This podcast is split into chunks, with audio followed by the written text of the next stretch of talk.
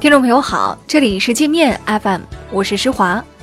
今天是七月三十一号，一起来听听新闻，让眼睛休息一下。首先，我们来关注国内方面的消息。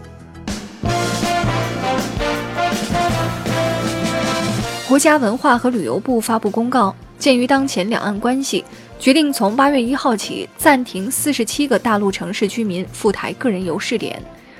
四十七个城市包括四个直辖市：北京、上海、重庆、天津；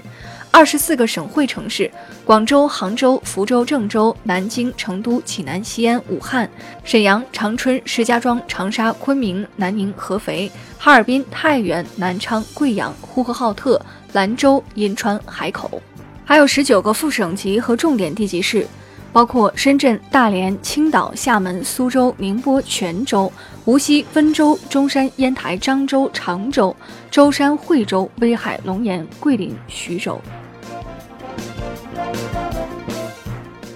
在上海举行的第十二轮中美经贸高级别磋商已经结束，美国总统特朗普一如往常在磋商期间放大话，试图恐吓中国。外交部发言人华春莹说。美方的极限施压没有任何用，他对此只想呵呵两声。一年多来，美方出尔反尔，言而无信，反复无常，大家都看在眼里。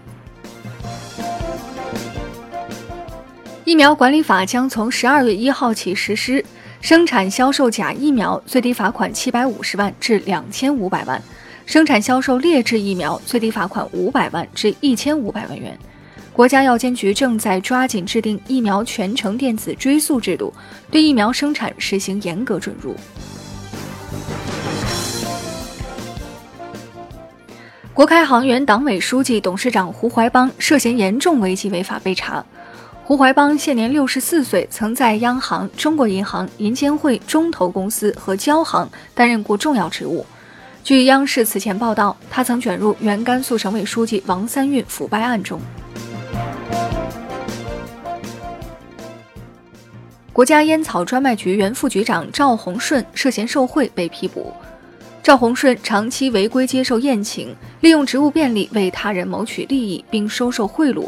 与不法私营企业主沆瀣一气，大搞权钱交易，还违规从事盈利活动，拥有非上市公司股份。香港警方以涉嫌暴动罪控告二十八号晚参加暴乱的四十五名示威者，最高可判刑十年。数百名黑衣暴徒为阻止警方提告，三十号晚上聚集到葵涌警署攻击警察，逼迫警方放人。纽约时报和 CNN 驻香港的记者和后勤人员直接参与了香港暴乱。纽约时报香港办公室的技术经理在骚乱中给暴乱者通风报信，充当洋指挥，而 CNN 的一名兼职记者则直接参与暴乱。武汉市人大表决通过控烟条例，规定武汉市内公共场所、工作场所、交通工具内禁止吸烟，违者最高罚款五百元。央视炮轰万科店大欺客，坑骗业主。位于广东佛山的万科中央金域楼盘原本是商用办公住房，但被万科包装成商住公寓卖给购房者，五千八百多名业主上当受骗。四万四千多辆二零一三到二零一七年款进口福特探险者汽车后轮前束连接臂可能发生反向弯曲并疲劳断裂，存在严重安全隐患，被召回。我们接着来把视线转向国际。美国亚利桑那州一家遗体捐献中心多年来一直在将死者尸体肢解后贩卖到各地。警方在这里找到了整整十吨断臂残肢。死者家属们满以为他们捐献的亲人遗体会被用于科学和医学研究，造福于人，根本没有想到这家机构会将死者的头、手臂、大腿、心脏或者生殖器割下来贩卖。一些尸体还被卖给美军做爆炸试验，测试路边炸弹的效果。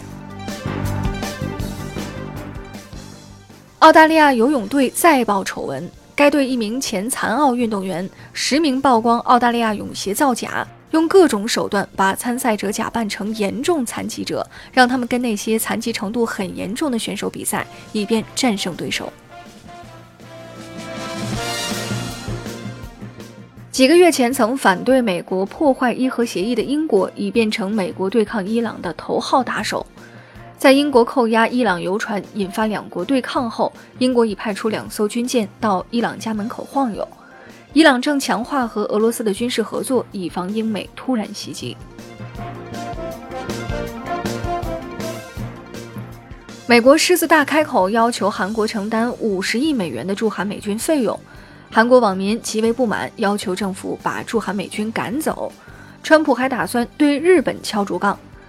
美国国安顾问博尔顿早些时候访日时透出口风，要求日本为驻日美军掏比现在多五倍的钱。美国第七大商业银行第一资本因内部系统漏洞，导致上亿北美用户的个人信息遭黑客窃取，一百多万人的银行卡账号及社会保险号被外泄。这成为美国有史以来规模最大的银行数据泄露事件。印度议会通过一项保护穆斯林妇女婚姻的法案，认定穆斯林的一项离婚习俗违法。按照该习俗，穆斯林男子只要说三次塔拉克就可以休掉妻子。法案规定，如果再有人胆敢违法休妻，将被判刑三年。那好了，以上就是今天节目的全部内容了。感谢您的收听，我是施华。欢迎您下载界面 App，在首页点击试听，找到界面音频，更多精彩内容等着您收听。